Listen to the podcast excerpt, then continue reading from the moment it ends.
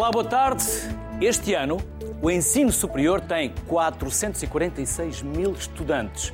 O crescimento deste número tem aproximado Portugal das metas de qualificação de longo prazo. O objetivo é atingir até 2030 uma taxa média de frequência de 60% nos jovens com 20 anos e chegar aos 50% de diplomados na faixa etária dos 30 aos 34. Mas mais que quantidade, importa avaliar a qualidade.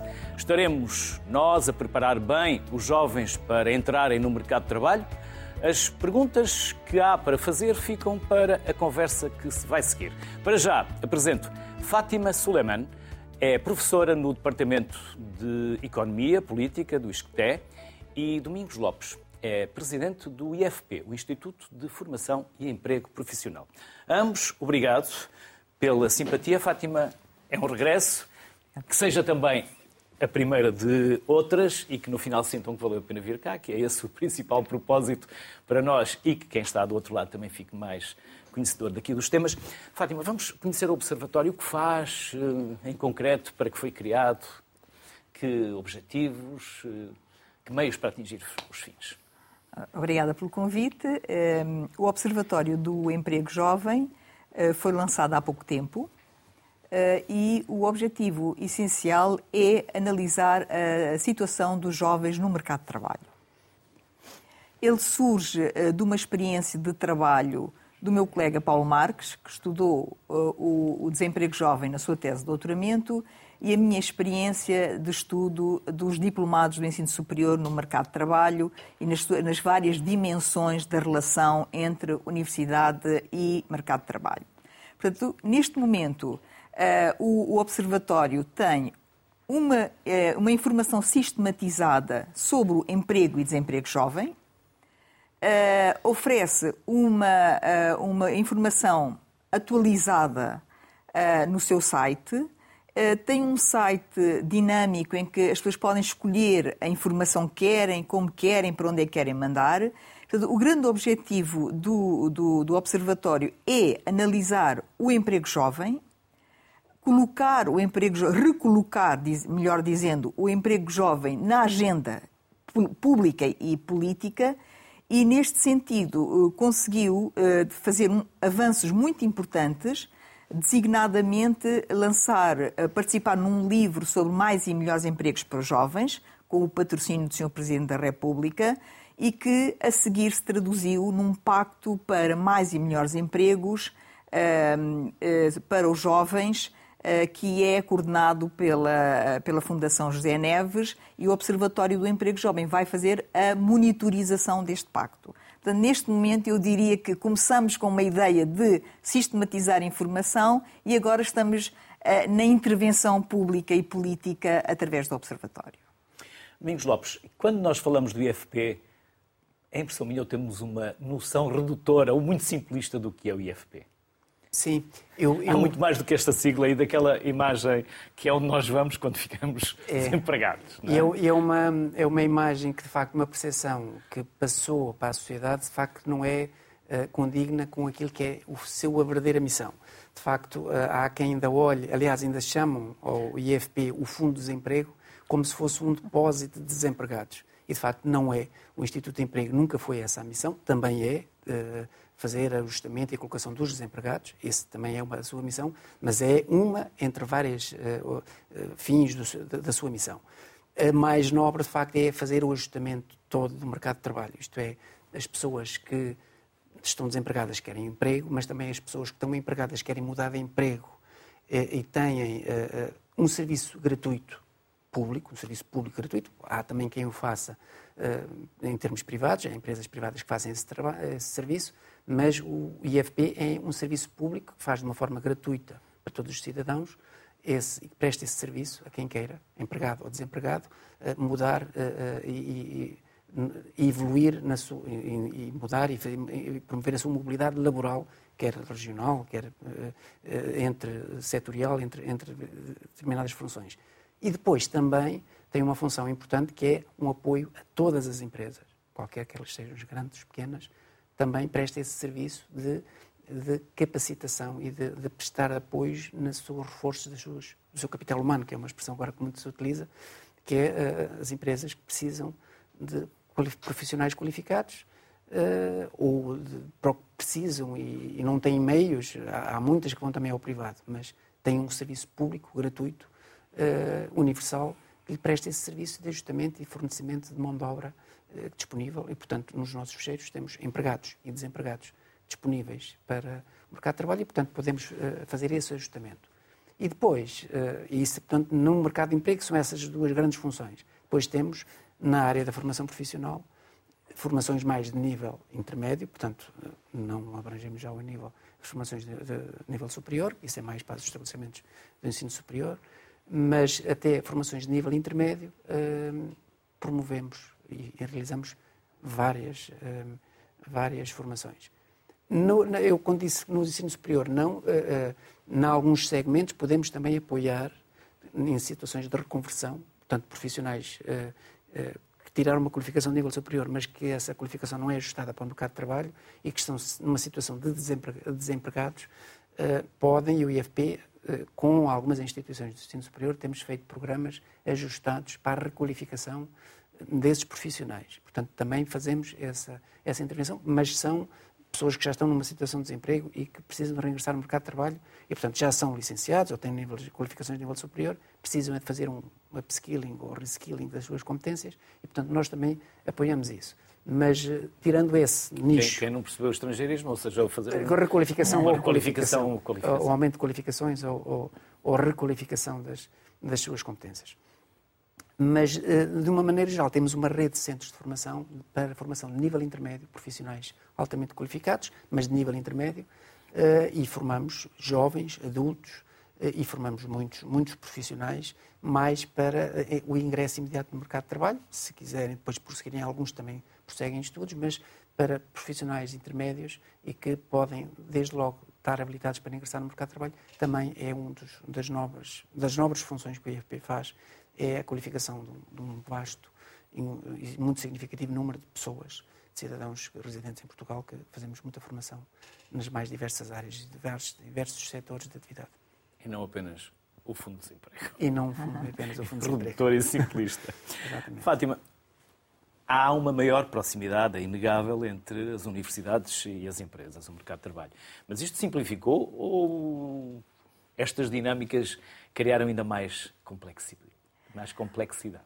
Bom, eh, pode-se dizer que hoje a relação entre a universidade e o mercado de trabalho, utilizando o título eh, deste programa, é mais complexa. Uhum. Eu diria que é mais complexa e desigual. O que é que acontece? Nós, nós tivemos um momento de expansão do ensino superior em quase todo o mundo. E as consequências dessa expansão que, que, que estão relacionadas com o emprego que os graduados vão ter, que é isso que nos preocupa uh, essencialmente, uh, essas consequências uh, são, são diversas e, e, são desiguais. Porquê? Porque certos graduados vão ter mais facilidade e melhores empregos e outros vão ter mais, mais dificuldades, empregos mais precários e transições de emprego para emprego precário eh, que caracterizam alguns dos, dos graduados. Portanto, há aqui um problema de desigualdade. Agora, o que é que isto tudo significa? A expansão do ensino superior teria que ter estas algumas consequências, obviamente. Uh, estas consequências, uh, por exemplo, nos Estados Unidos, já foram estudadas nos anos 70. Um célebre sociólogo do ensino superior uh, lançou um livro em 73 exatamente para explicar o que é que vai ser, o que é que vão ser as consequências da passagem do sistema de ensino superior de elite para um massificado ou universal. Quando fala dos 60%, já estamos a dizer quase toda a gente vai ser graduada. E estas, estas e questões. O livro continua atual? Uh, eu, eu leio muitas atual? vezes. Eu leio muitas vezes. Uh, e depois, então, isto nasce, como disse, nos anos 70, já nos Estados Unidos. Mais recentemente, todos os outros países que estão a fazer, fizeram uma expansão mais tardia, também estão confrontados com esses problemas, quer países em diferentes níveis de desenvolvimento. Uh, a China, por exemplo, está com dificuldades de garantir um emprego aos jovens e, e, a grande questão de fundo, por exemplo, é uh, haver diferenças entre centros urbanos e não urbanos. Uh, no Brasil há um problema de desigualdade uh, de, de etnia, raça, género. Há todo um conjunto de questões que surgem com a expansão do ensino superior e que estão a preocupar os investigadores de todo o mundo. O que é que acontece em Portugal? Eu gostava de ver um gráfico. Então vamos, vamos aos. E todos seguidos? Não, um, o primeiro. Só o primeiro. Só, o primeiro. Só o primeiro. Vamos. Enquanto, pode, ir, pode ir explicando. Em Portugal, o que é que nós vemos no gráfico? Temos uma expansão crescente, contínua, regular. Aqui está. Não é? é em, nos anos 2000 temos 12,8% de jovens entre 25 e 34 anos que eram graduados e em 2022 temos, eh, de 2021 temos 44%, se bem estou a ver daqui. 47,5%. 47%. Ora, isto quer dizer que o mercado... Ali mesmo por cima da Sandra. Que Exatamente. O, o, mercado de trabalho português começa a receber muito mais graduados uh, e, desta forma, crescente, continuada. Uh, agora, o que é que vai acontecer a estas pessoas quando chegam ao mercado de trabalho? Portanto, para se chegar aqui, em primeiro lugar, nós vimos uma, um crescimento de graduados, mas antes disso de acesso de estudantes de acesso ao ensino superior, graduados, aumento e diversificação de instituições de ensino superior que permitiram este tipo de crescimento e o resultado disto tudo é que estamos com um mercado de trabalho com graduados muito diversos. Eh, só para ter uma ideia, nós eh, num, num, num, ensino superior mais reduzido, que estamos um bocado a dizer de elite, mais reduzido, uh, o, o, pensamento do empregador é, é, feito em termos de áreas disciplinares. A pessoa é formada em economia, a, biologia, etc. Com o crescimento de, desta oferta formativa, começamos a ter áreas temáticas de, de licenciaturas inclusiva. Os mestrados tiveram sempre mais esta característica. Isto também criou, do lado do empregador, incertezas. Quem é que eu estou a contratar com esta designação na licenciatura? Eh, portanto, há uma diversidade de instituições, há uma diversidade de oferta formativa e do lado do empregador começam a existir mais incertezas. Agora temos que olhar o outro lado, que é o lado do emprego. E a pergunta que se faz é: onde é que estes graduados estão a trabalhar? Eu gostava de ver os dois gráficos a seguir em que, em que mostramos a distribuição, este é o, o primeiro, distribuição dos graduados por profissões altamente qualificadas. Essas profissões altamente qualificadas são profissões que habitualmente já exigiam a licenciatura. Uhum. Uh, uh, e o que nós estamos a ver é que neste gráfico, a, a coluna do azul mais claro uh, mostra-nos que as empresas estão a contratar jovens com o mestrado. Uhum. Não é? Portanto, nós vemos que uh, uh, há aqui uma tendência nestas profissões altamente qualificadas de mudar o critério de recrutamento para o mestrado.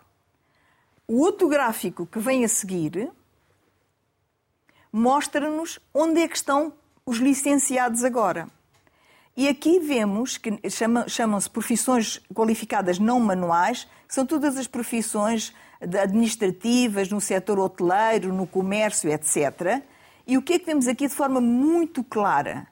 Os não graduados perdem espaço, que é o seu espaço privilegiado, e dão lugar aos licenciados. Quer isto dizer o quê? Que os licenciados vão ocupar o lugar, os empregos dos não graduados. Eu questiono. Caixas de supermercado. Exatamente. Eu questiono. Restauração. Isto significa o quê? Significa uma inflação dos critérios de recrutamento ou, de facto, as empresas vão reorganizar uh, o seu trabalho, vão reorganizar as suas empresas e aproveitar este estoque de competências? Não lhe sei responder, mas os salários mantêm-se. As universidades não estão a formar os jovens qualificados para o mercado de trabalho que Esta é uma questão. E eles estão a emigrar. Este, são, são questões diferentes. Então vamos por partes. Primeiro, as universidades estão ou não estão a formar para as necessidades do mercado de trabalho. As, uh, há formações em falta, formações, particularmente nas áreas técnicas, ok? E, portanto, há aqui falta de, de, de até a oferta, porque nós vemos alguma oferta não preenchida. Não é? Aqui há um problema também da atratividade dos jovens para aquilo que se chama as áreas científicas, tecnológicas, matemáticas e engenharias. Portanto, há algum déficit desta mão de obra eh, e desta, eh, de, de, de graduados nestas áreas. Depois, há uma outra questão, que nós temos mais graduados em algumas áreas, aquilo que se chamam as áreas mais soft, as áreas das ciências sociais, etc. E o mercado de trabalho não está a formar para as necessidades técnicas e está a formar para as ciências sociais? Não sei. As técnicas temos de facto alguma, algum déficit, mas há uma questão que é extremamente importante: é para onde é que vão trabalhar os graduados das ciências sociais? Tradicionalmente é o Estado que vai buscar estas pessoas para apoiar a implementação das políticas públicas. Isto não está a acontecer. O Estado diminuiu muito seu, a sua contratação. Portanto, é para mim é um bocado uma falsa questão se, mercado, se a universidade está a preparar jovens para o mercado de trabalho. Não quero, não quero negar que há algumas qualificações que podiam ser, uh, podia haver mais oferta, mas também tentar atrair mais jovens. Mas a questão fundamental não é se, se a universidade está a formar para o mercado de trabalho. É que o mercado de trabalho não está a conseguir absorver os graduados. Eu acho que a questão está aí. E este exemplo das profissões é um exemplo importante, porque se retira emprego ao 12 ano e entrega-se aos licenciados. Portanto, eu, muito honestamente, custa-me um bocado a acreditar que uh, aqui o ajustamento perfeito, na minha opinião, é impossível. E, se quer que lhe diga, indesejável. Mas estamos muito desfasados? Não sendo o ótimo ou a excelência a Nós estamos possível de alcançar, estamos desfasados? Nós estamos desfasados a outros níveis, que é níveis não universitários. E aqui a conversa aqui com, com o nosso colega. Então vamos, então vamos, vamos dar Exatamente, a voz Exatamente, que é os não graduados eh, e os técnicos especializados é o que nós estamos a precisar. Aí há um desajustamento na oferta. Por exemplo, o ensino técnico-profissional, o ensino profissional que existia, uh, agora todos querem ser licenciados. Depois faltam Sim. eletricistas, carpinteiros, Certo. Esse é, é, de facto, um, um, dos, um dos problemas que temos enquanto temos oferta formativa, isto é, temos capacidade instalada para formar mais jovens, não, não conseguimos, é, uh, ou temos, não é não conseguimos, temos alguma dificuldade em sensibilizar e mobilizar os jovens e alertá-los para a vantagem em tirar formações técnicas intermédias, nível intermédio, que são altamente qualificadas e que são bem remuneradas no mercado de trabalho, muito bem remuneradas, eh, e que são mais vantajosas eh, para um jovem eh, tirar essa formação do que, por exemplo, seguir para os estudos universitários, para as tais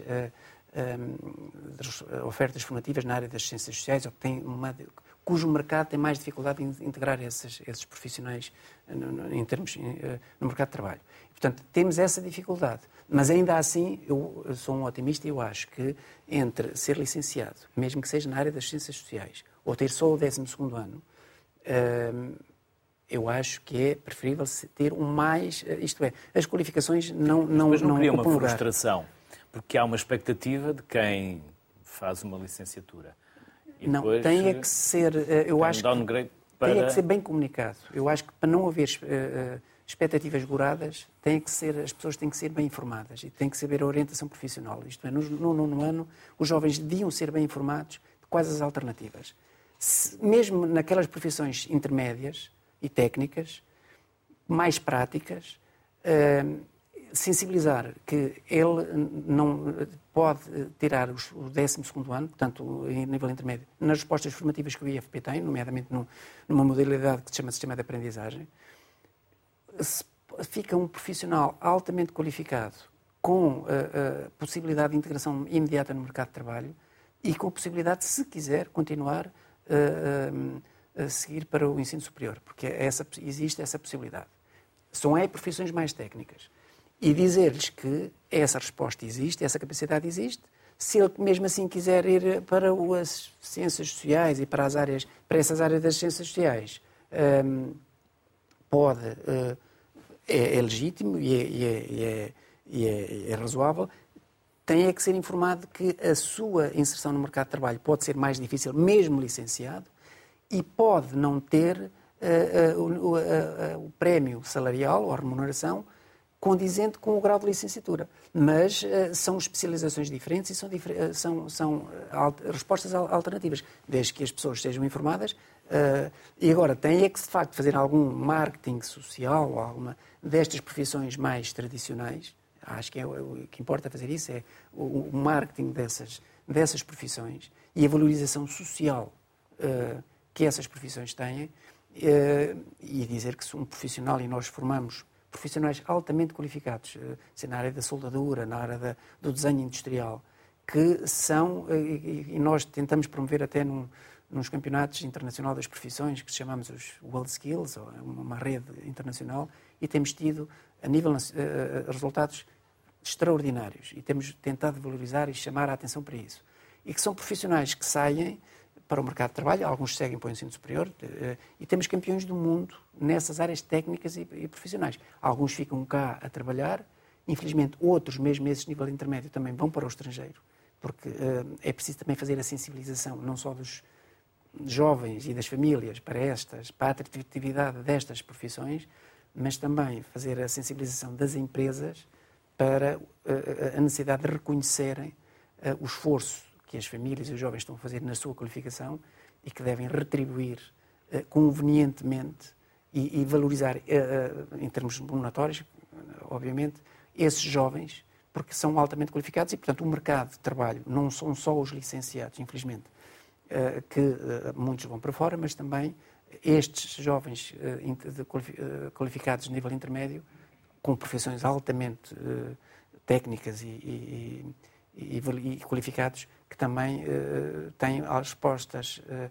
alternativas no estrangeiro melhores e, procuram essa, essas alternativas. E, portanto, temos também que sensibilizar os empregadores para a, a necessidade de fazerem um esforço de valorização desses, desses jovens. O próprio IFP, já agora, tem uma série de programas um, que não só para licenciados, mas para, para, para, a integração de jovens, em que temos, incentivamos e damos apoios significativos às empresas uh, de contratação de jovens.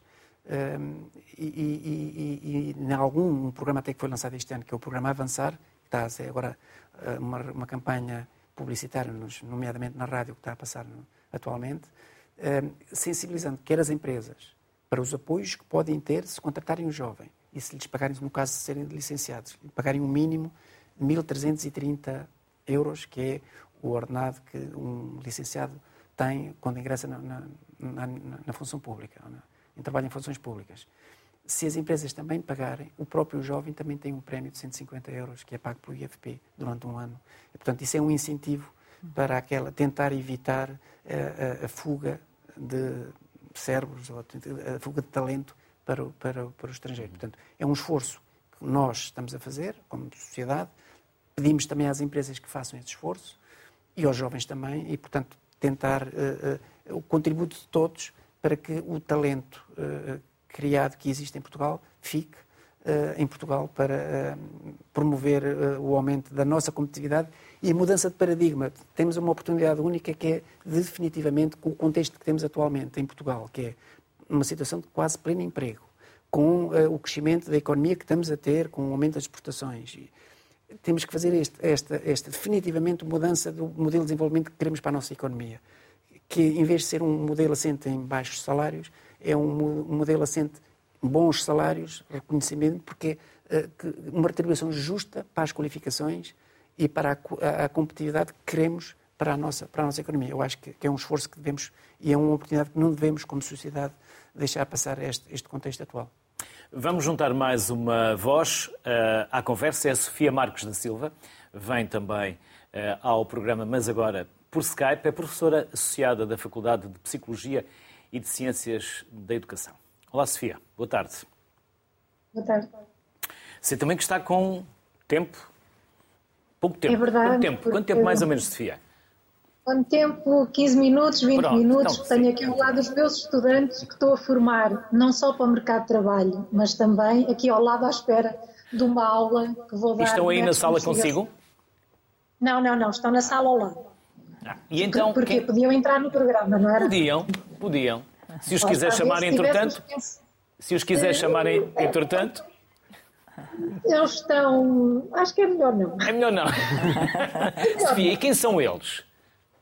Uh, olha, os estudantes que estão aqui ao lado, estes em particular, são estudantes do mestrado em Ciências de Educação, uma das nossas ofertas formativas aqui da, da Faculdade, do Departamento de Ciências de Educação, e a aula que vou dar é Metodologias de Investigação em, em Educação.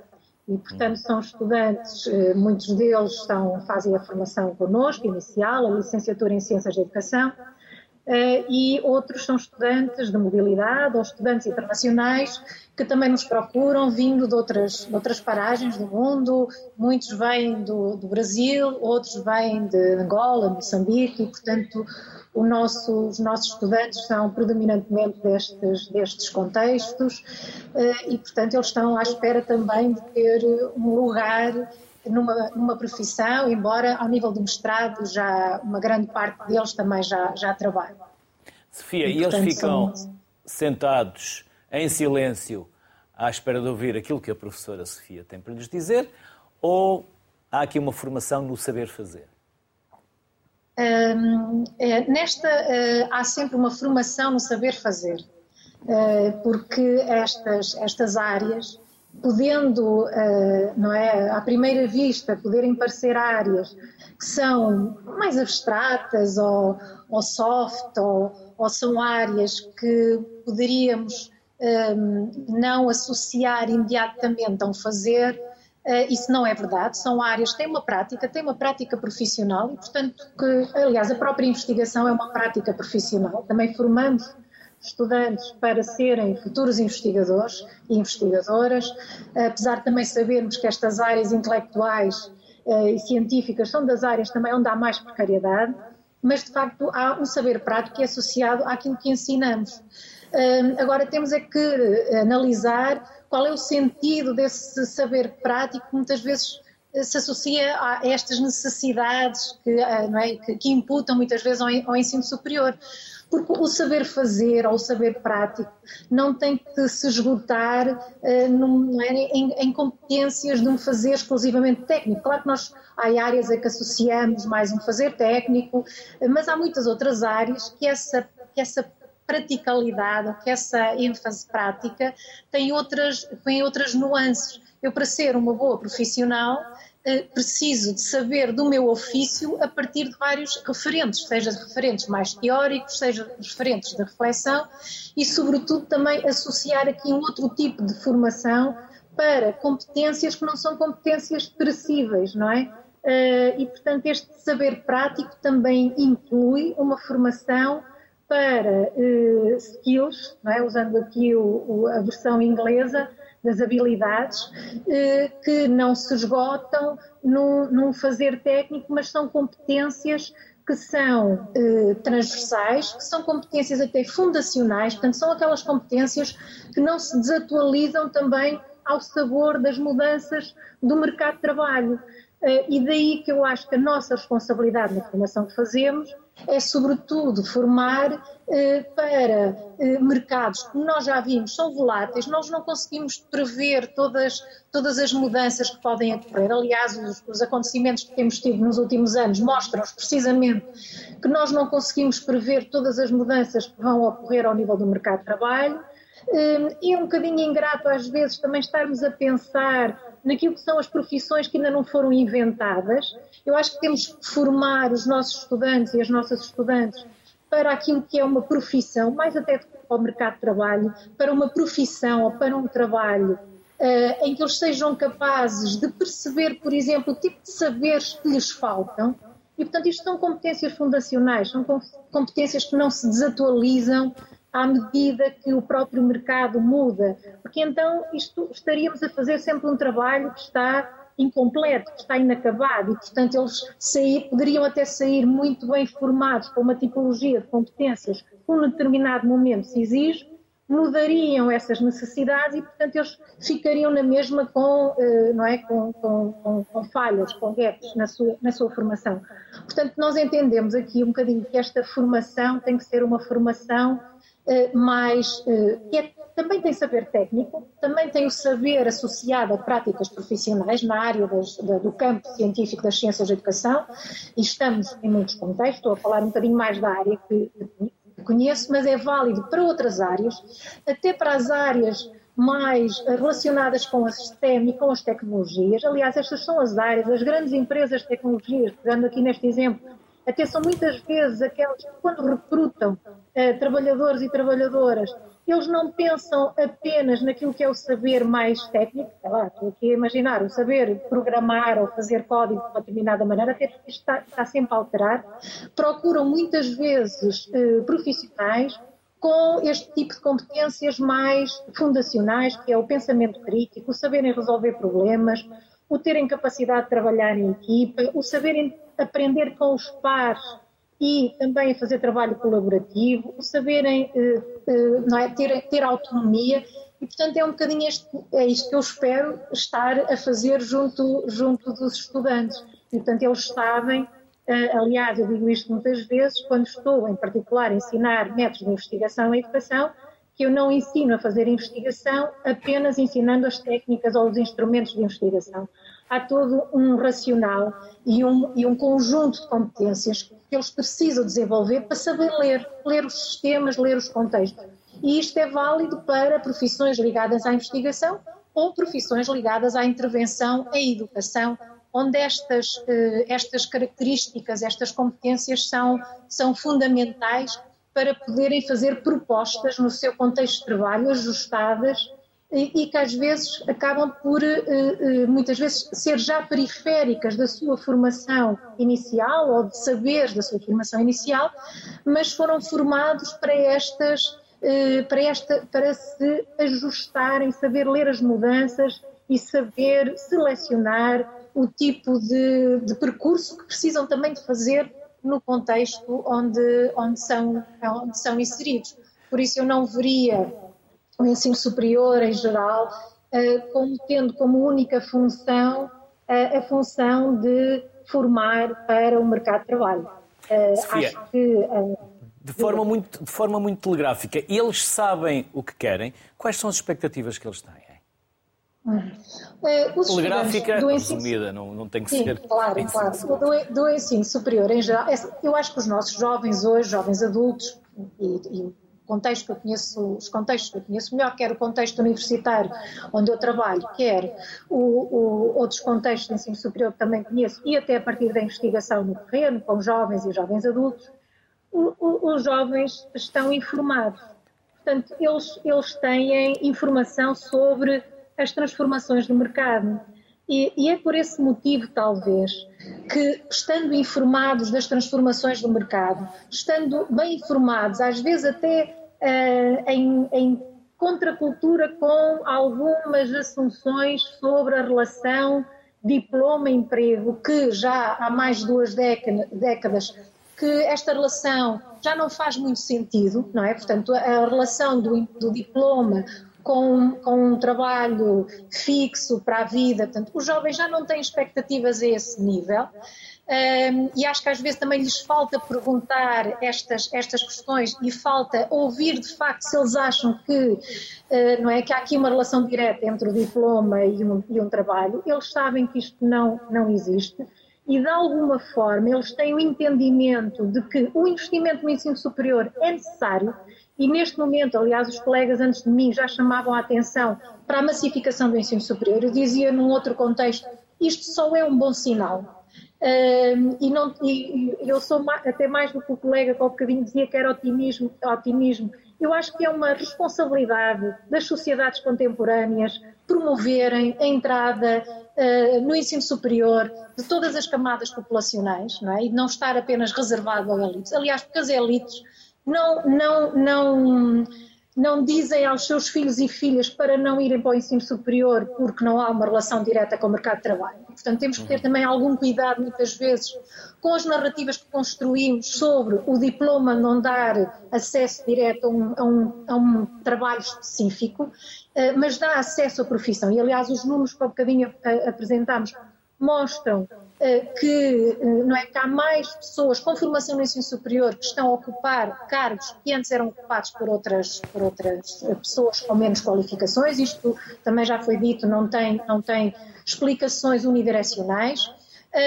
É preciso ver que a questão do aumento dos mestrados também pode estar relacionado com o facto de termos tido muitos mestrados integrados para exercer profissões e, portanto, é obrigatório ter mestrado integrado e, eventualmente, explicar um bocadinho porque é que estamos a ter mais pessoas em determinadas profissões que têm mestrado, porque não podem, não, não, não podem exercer engenharia civil ou psicologia sem terem um mestrado, um mestrado integrado. mas, de facto, eu acho que temos a ter aqui esse cuidado e os jovens já não fazem esta. Eles têm expectativas sobre ter um futuro melhor. As suas famílias também têm essas expectativas e, e eu trabalho é natural, muito com é? jovens do país, não é? E, e, mesmo jovens do interior do país, onde muitas vezes as desigualdades são maiores, eh, as famílias têm estas expectativas de terem filhos e filhas com formação no ensino superior. Portanto, eles reconhecem na mesma o valor simbólico do, do diploma, o que não significa eh, e reconhecem a importância de frequentar o ensino superior para poderem ter acesso a uma profissão. Eles sabem que este é um, é um requisito.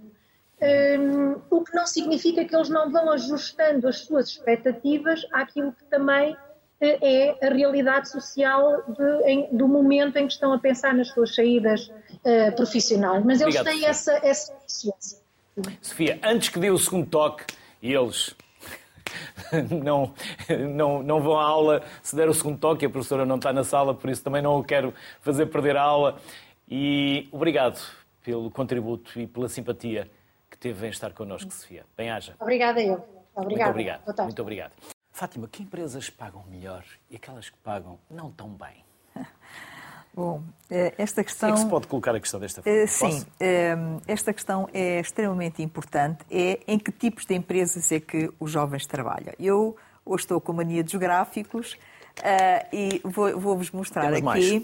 Temos mais. dois gráficos. O primeiro que nos mostra a evolução das empresas pelo seu nível salarial. Isto é, isto é um trabalho que, em que eu estive envolvida em que classificamos as empresas com base su, na sua política salarial. E fiquemos por este agora. Ora, o que é que nós estamos a ver aqui? Muito grosseiramente, eh, eu podemos dizer que temos empresas de baixos salários e altos salários. A primeira coisa que se nota aqui é o crescimento de empresas, grandes empresas que pagam salários baixos. Portanto, eh, em 20 anos, cresceram muito as empresas eh, que pagam baixos salários e devo aqui acrescentar que até as multinacionais eh, aumentou o número de multinacionais em grandes empresas que pagam baixos salários. Portanto, estão a trabalhar para o EBITDA e para a bolsa eh, de... e para os acionistas. Exatamente. E depois ainda, ainda temos aqui uma questão que, que não está no gráfico, que é as empresas que pagam baixos salários também oferecem contratos flexíveis.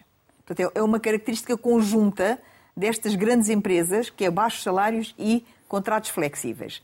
Agora, vamos ver como é que evoluiu a presença de graduados neste tipo de empresas, que é o último gráfico. Que é o próximo. Que é empresas eh, de, baixos salários.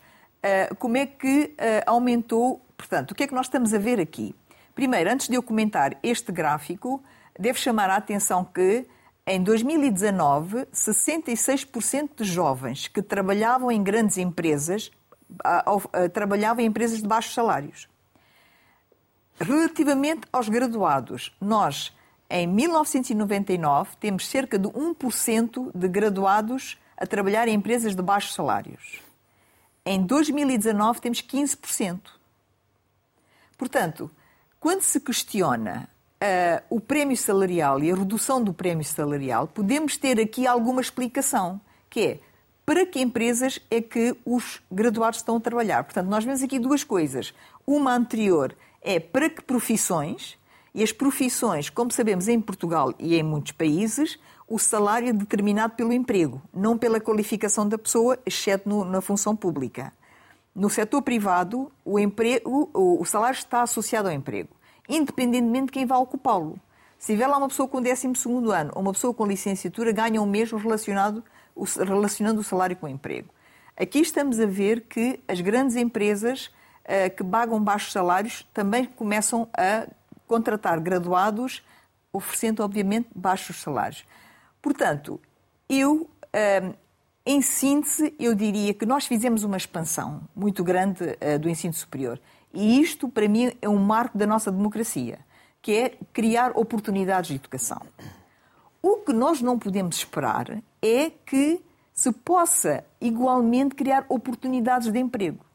Oportunidades de emprego digno. Digno aqui no sentido de que tenham bons salários, estabilidade de emprego, carreira, perspectivas de formação. São modelos que marcaram a gestão de recursos humanos dos anos 70 e que hoje estão postos em causa. E pode-me perguntar, então não vale a pena ir à universidade? Não. E eu aí fazia uma proposta. Vamos mudar o título do seu programa que é da universidade para a sociedade.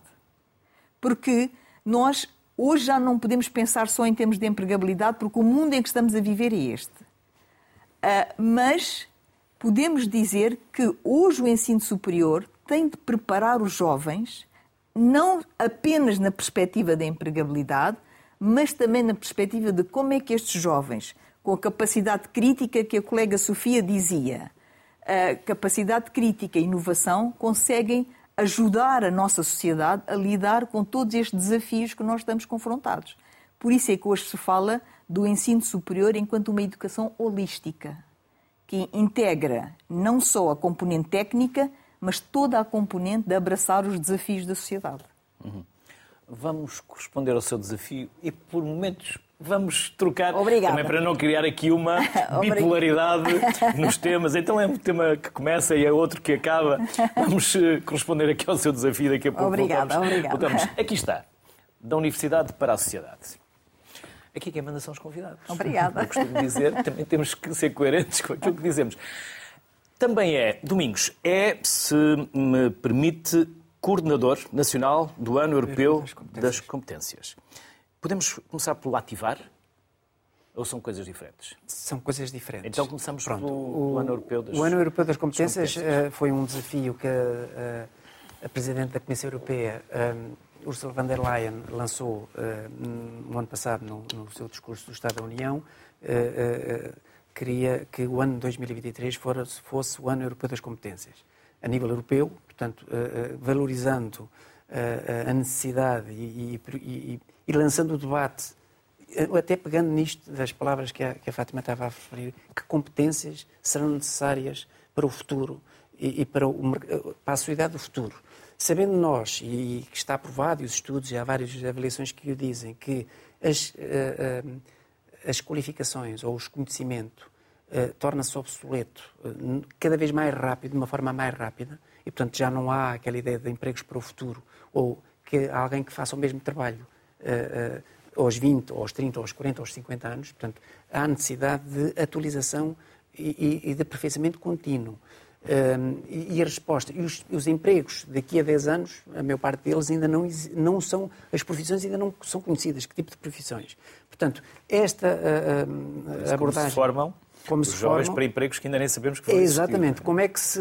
Aliás, nós estamos a dar mesmo aquelas qualificações técnicas uh, aquelas que nós chamamos altamente técnicas, é desenho industrial, que muitas, nós já sabemos hoje que com, com a inteligência artificial, daqui a dois ou três anos, já uh, uh, os robôs fazem uh, muitas daquelas funções de uma forma mais perfeita e mais rápida, rápida e, e, e, permanente, mais fiável. mais fiável. do que o humano. Portanto, uhum, aquilo que nós temos, e, e esse foi o debate para o ano das competências, que é que competências temos que uh, apetechar a sociedade e as, e as pessoas para fazer face a estes desafios. Os desafios também, depois há as questões do digital, cada vez mais vêm acelerar a mudança e as, as alterações climáticas e, a, e, os desafios energéticos, que também é mais um, uma forma de acelerar a mudança e a necessidade da mudança. e, da, e, da, e, do, do, aperfeiçoamento permanente. Portanto, essas, essas abordagens eh, levam-nos para isto, que são que competências que devemos nós dar aos nossos jovens nos sistemas de formação e ensino para os apetrechar uh, para esses desafios da atualização permanente e, portanto, e era aquilo que se dizia, mais do que um conhecimento técnico, é a capacidade de liderança, a empatia, a capacidade de resolver problemas complexos e pensamento crítico e analítico. Portanto, essas são, de facto, as competências que devemos desenvolver para fazer face um, a esses desafios. Portanto, isto tem a ver com uh, esse papel que eu tenho de coordenador do Ano Europeu das Competências em Portugal, coordenador em Portugal do Ano Europeu das Competências, que é promover esse debate, uh, sensibilizar estas questões e, este, e, estes desafios que temos enquanto, enquanto sociedade. O programa Ativar, esse é um programa específico que foi lançado em 2020, mas no fundo é, é, é, tem, é um programa, uma medida concreta de uh, uh, capacitar os jovens os, que terminam as suas qualificações, essencialmente podem ser de nível intermédio, mas a maior parte deles até são qualificações de nível superior, e, e, e promover a adaptação do mundo académico para o mundo do trabalho. E, portanto, são chamados estágios profissionais, no fundo, o programa a ativar, mas uh, era aquilo que era conhecido pelos os estágios uh, uh, profissionais. E temos promovido muito esse. Um, essa, essa, essa medida uh, e, e, temos uh, já uh, mais, quase 50 mil pessoas, 50 mil jovens desde 2020. Portanto, este, este, no passado já havia outros programas de estágio, mas esta medida em concreto do Ativar, que foi rebatizada com esse nome em 2020, desde 2020 já abrangemos 47 mil jovens até os 25 anos nessa, nessa medida, portanto, que é essencialmente os estágios e a integração, a adaptação do, mercado do mundo académico para o mercado de trabalho. Chamo também o João Sergeira, é professor de Economia da Universidade do Minho. Olá, João, boa tarde, bem-vindo. Podemos começar pela quebra do salário real dos jovens licenciados na, nestes últimos anos, nesta última década, pelo menos? Sim, eu acho que grande parte, uh, os comentários da Fátima já explicaram bastante as razões desta quebra. Portanto, há de facto, mas convém só balizar e pôr aqui alguns números assim eh, mais, digamos, redondos para percebermos o que é que está aqui em causa. Portanto, se nós olharmos para o número de alunos no ensino superior quando Portugal aderiu à União Europeia, portanto, em 1986, que era um pouco mais de 100 mil, e aqueles que estão atualmente, aliás, foi a peça inicial do, do programa, mais de 400 mil, portanto, há aqui uma multiplicar por 4 o número de alunos no, no ensino superior. E, portanto, isto de facto, Portugal chega a esta massificação do ensino superior com algumas décadas de atraso relativamente a alguns países da Europa e mais décadas ainda relativamente, por exemplo, aos Estados Unidos.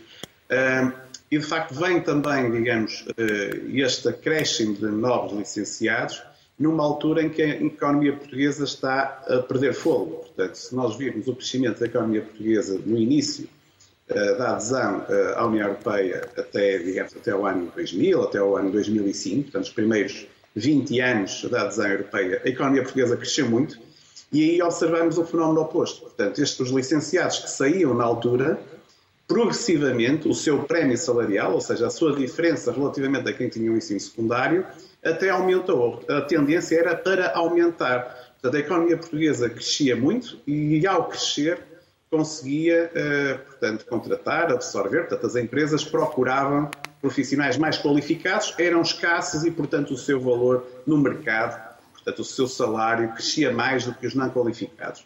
A partir de, eh, nomeadamente a partir da, da crise financeira de 2009, depois eh, com a intervenção da Troika, nós tivemos efetivamente um período de crescimento muito lento, que se reverteu um pouco nos últimos anos, mas assim com um crescimento da produtividade muito, muito lento, desde 2000, eh, mesmo nos anos recentes, de 2019 a 2023, a produtividade, ou seja, o valor que é gerado por, por pessoa empregada em Portugal, cresceu pouco mais que 2%. Portanto, é disto estamos a falar, eh, de um crescimento muito lento, eh, de uma especialização da economia portuguesa em setores de baixo valor acrescentado, nomeadamente esta passagem da, da, indústria para uma maior concentração do emprego nos serviços, que, que é uma tendência global nos, nas economias ocidentais, eh, mas no caso português tem vindo a ser para serviços de baixo valor acrescentado.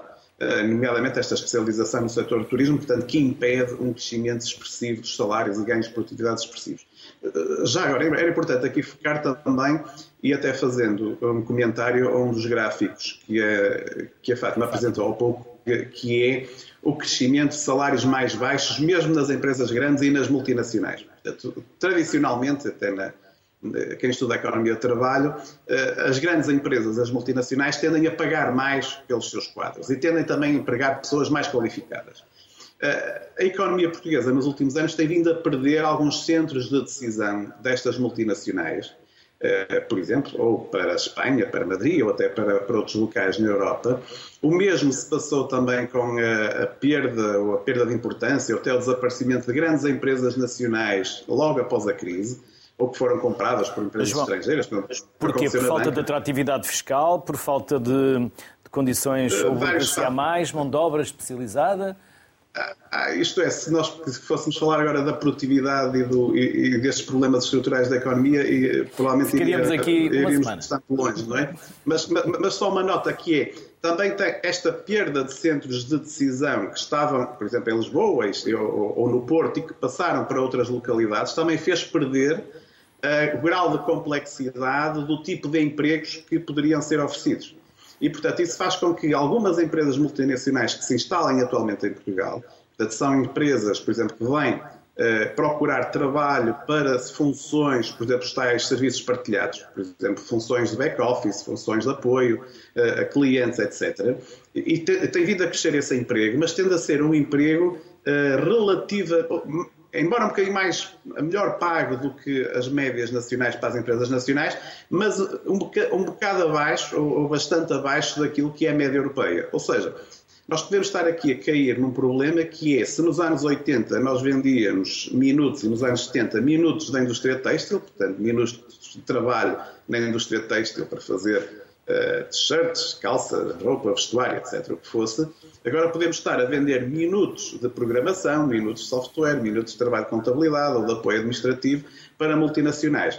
Portanto, é, é, há aqui um problema, de facto, da economia portuguesa de se posicionar uh, nas fases das cadeias produtivas de valor, as cadeias de valor globais, nas suas fases mais rentáveis, que são precisamente a fase da concepção dos produtos e a fase da venda e a fase da venda e da comercialização. E, portanto, eh, é este o meu receio e, portanto, o, meu, lado, digamos, pessimista desta história. Mas há aqui um lado otimista, portanto, só para uh, também compensar um pouco a minha, a minha intervenção. Há aqui um lado otimista que é o seguinte. O, que se verifica em alguns países é quando há uma oferta grande de, de profissionais qualificados, uh, essa oferta pode gerar uma procura e ajudar a conversão tecnológica das empresas. Ou seja, o meu lado otimista diz que uh, a entrada no mercado de trabalho de gerações mais qualificadas, e, e, aqui uma nota muito importante, que é a primeira, esta geração entre os 20 e os 30 anos de Portugal, tem níveis de qualificação semelhantes à média europeia. Isto é a primeira vez que acontece nos últimos 200 anos. Portanto, como dizia a Fátima muito bem, isto é uma conquista da democracia. Portanto, pela primeira vez em Portugal, desde que temos memória, desde que temos dados, temos uma geração que é tão qualificada, pelo menos do ponto de vista formal, do ponto de vista académico, eh, quanto as, as, a mesma geração nos outros países europeus. Isto é um dado importante. E eu acho que isto vai ter efeitos que já se começam a notar na própria reconversão, quer das empresas existentes, quer na capacidade de atrair empresas mais inovadoras e, portanto, com maior capacidade para pagar salários mais altos. Agora, estes processos são lentos, portanto, não são processos que ocorram uh, rapidamente e nós tivemos, de facto, uma década, desde 2009 até 2019, e depois com a pandemia, agora com a guerra. Os últimos 10, 15 anos foram muito difíceis para a economia portuguesa, mas o lado otimista também diz que temos agora condições para que Portugal consiga entrar nesta fase de, de transformação digital que está a ocorrer a nível global de aproveitar também a transição ecológica, porque temos vantagens comparativas até relativamente a outras economias europeias e também, eh, mais uma vez, a questão do digital, e, e, há pouco focou o relatório da Fundação José Neves, onde, eh, onde eu participei, e um dos capítulos é sobre precisamente o efeito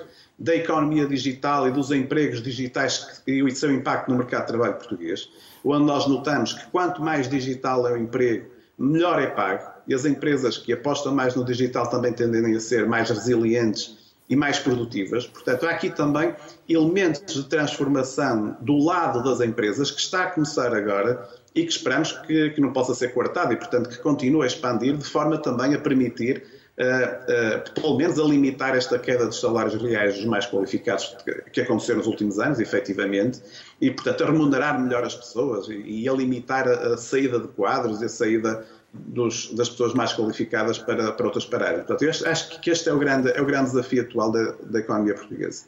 João Sergeira, muito obrigado pela simpatia obrigado. e pelo contributo. Bem-haja. Obrigado. Vamos também ao João Filipe Queiró, que é professor de matemática na Universidade de Coimbra. João, não lhe vou perguntar se os alunos gostam mais de matemática ou menos desta matemática, vou-lhe perguntar, eles procuram mais, na sua, na sua visão, na sua percepção, eles procuram mais o que dá mais dinheiro ou o que tem mais saída profissional? Muito obrigado. É, é difícil responder e a variedade das situações é enorme. É, falar só da matemática. Pode generalizar, claro. Não se pode generalizar e falar só da matemática seria talvez desinteressante, embora, embora os diplomados em cursos de matemática e áreas próximas tenham um nível de empregabilidade muito elevado, eh, por motivos vários. Eh, mas eu, eu, eu, gostava mais de, de, de pegar no assunto do, eh, do, debate, pegando em algo que disse o, o colega Dançado Minho, que acabou de falar, sobre a lentidão eh, das transformações neste tipo de questão. E, em particular, ele foi muito claro e foi muito preciso sobre eh, a, situação, a influência que a situação da economia portuguesa tem no atual nível em particular de remunerações e de empregos que são proporcionados aos nossos diplomados.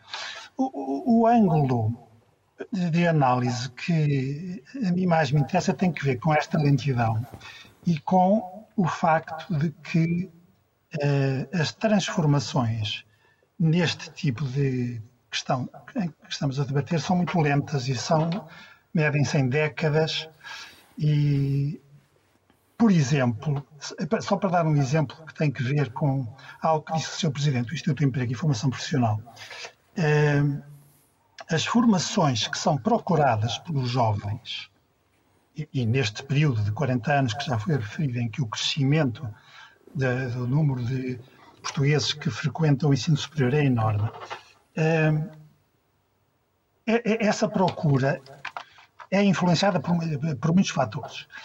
Eh, curiosamente, muitos estudos dizem que eh, talvez a maioria dos jovens que procuram o ensino superior, a maioria, vários estudos em que é mas é pelo menos uma fração muito, muito substancial, o faz por gosto.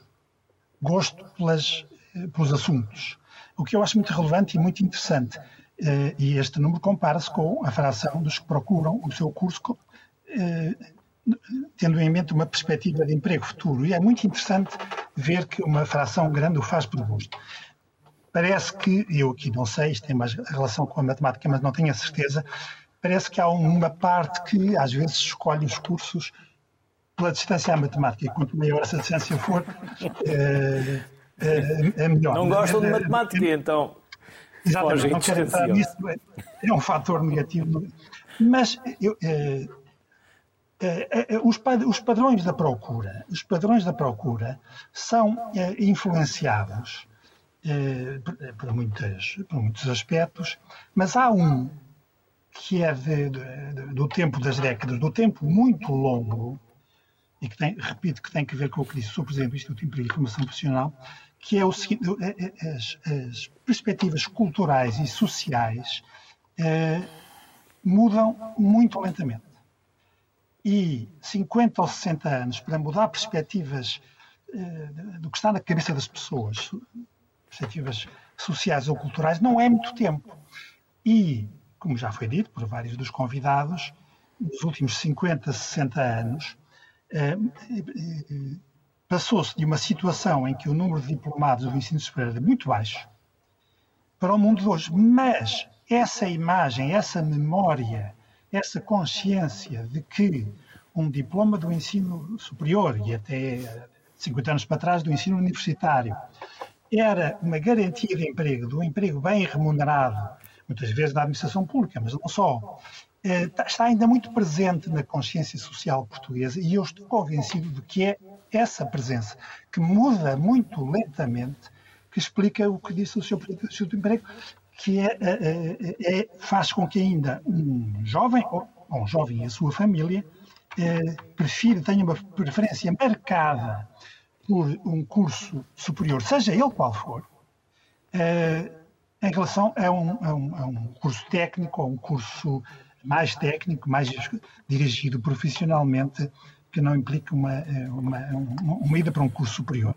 É aí numa perspectiva cultural que vai demorar tempo a mudar. Isto vai demorar tempo a mudar. Portanto, não é só a perspectiva do emprego futuro, mesmo que eu tenha uma perspectiva de emprego bem remunerado, numa, numa, numa, profissão técnica bem precisa, onde essa remuneração é de facto eh, em Portugal ou fora quase certa, não é isso que vai mudar ainda, ainda esta pulsão social e cultural muito antiga e que ainda permanece, que tem uma inércia muito grande, de, de procurar o ensino superior. Muito rapidamente, a mim interessa muito eh, esta perspectiva. As políticas públicas para lidar com esta questão, como conceber políticas públicas que lidem com esta questão, para uma população crescente, uma procura crescente, enormemente crescente do ensino superior, que políticas públicas conceber. Não é fácil tentar colar de forma muito rápida e muito próxima uh, aos empregos que existem hoje uh, ou aos padrões de emprego e de desemprego que existem hoje, não sei se é boa ideia. Também não me parece boa ideia desprezar completamente a evolução desses padrões de emprego e desemprego. Portanto, desde 2012 que há, continua a haver, refiro-me ao ensino, superior público. É? As políticas públicas aplicam-se sobretudo, não só ao ensino superior público, mas sobretudo ao ensino superior público, que há uma atenção muito suave, mas há uma atenção à questão dos padrões de emprego, ou melhor, de desemprego eh, dos diplomados. Eh, e a sua relação com o número clausos. Essas medidas são no sentido de não deixar aumentar o número clausos de cursos eh, sobre os quais se observa que formam para o desemprego em média mais do que outros. E isto é já uma atenção à questão da empregabilidade. Não se deve ser míope nessas matérias. Não se devem ter reações nem muito súbitas, nem muito marcadas, a uma questão que tem uma complexidade enorme. Mas é uma atenção que se começou a dar em 2012, a partir de 2012, com enorme cuidado, enorme cuidado, fazer os números do emprego, mais precisamente do desemprego, curiosamente, os números precisamente fornecidos pelo Instituto do Emprego, e há críticas a que sejam esses, podem ser outros, eh, na fixação do número clausos dos cursos. Uhum. Uh, e, portanto, isto são exemplos de políticas públicas uh, na abordagem a esta matéria. João Filipe Queiró, muito obrigado. Foi também Secretário de Estado do Ensino Superior. Obrigado por este contributo que nos deixou. Bem-haja e felicidades. Obrigado. E que os alunos comecem a gostar mais de matemática, porque também depende dos professores e da forma como a matemática depois é ensinada quando não a gostamos no, desde o início, depois é mais difícil gostar dela depois com, com a aprendizagem. Obrigado, felicidades e até uma próxima. Obrigado. 20 segundos para as conclusões finais. Domingos, o que é que ainda não disse que gostava de ter dito? Ou em forma de conclusão? Um, eu, em forma de conclusão, acho que deixar bem vincado que um, não é essa ideia que já passou aqui. Aprender compensa sempre. Uh, e ao longo da vida e, e continuar a aprender. Há um ditado uh, popular que diz o saber não ocupa lugar e temos que ter consciência disso, de facto. A, a qualificação e a aprendizagem contínua e ao longo da vida é uma realidade e que veio para continuar. Portanto, as pessoas têm e fazem todo o sentido qualificarem-se o mais que puderem e mesmo que depois de obterem qualificações, por mais elevadas que seja, têm que ter consciência que a necessidade de continuar a aprender e a atualizar os seus conhecimentos é inevitável, sob pena de ficarem para trás. E a questionar algumas das, das certezas que vamos adquirindo ao longo da vida, que depois, quando voltamos a estudar, percebemos que se calhar não eram assim tão certas quanto isso. Fátima. Bom, eh, eu aqui gostava de deixar um apelo ao empregador, em geral. O Estado, o setor privado, de facto está na mão dos empregadores a sua capacidade para reter, utilizando aqui a expressão talento, eh, em Portugal. E o Estado, não? O Estado, disse Estado, uh, setor... governantes. Os governantes têm que dar o exemplo. Somos todos nós, uh, Exatamente. Porque, de facto, enquanto os salários não serem dignos, vamos continuar a perder pessoas para quem quer usar, beneficiar-se dos nossos investimentos em educação, pagar salários, receber prontos a trabalhar, entre aspas. Portanto, é mesmo um apelo que, de facto, a bola está do lado dos empregadores. De equacionar, porque nós parece que estamos reféns de uma política salarial de baixos salários. Estamos, parece que estamos reféns. E, e, eu acho que isto é possível mudar a política salarial e que pode condicionar a atração e retenção dos nossos jovens em Portugal ou pode empurrá-los definitivamente para fora. E a carga fiscal? Contribui. A carga fiscal. É muito. Fátima e Domingos, um enorme obrigado pelos vossos contributos, Obrigado. pela simpatia. Voltem sempre e sempre que tiverem temas que nos possam sugerir para abordar nesta temática, façam favor. A sociedade civil é da sociedade civil. Obrigado. Não é nossa. As duas realidades, universidade e mercado de trabalho, não podem existir de forma separada. Devem coexistir para que os alunos de hoje sejam profissionais de qualidade amanhã e felizes. Boa tarde, saúde para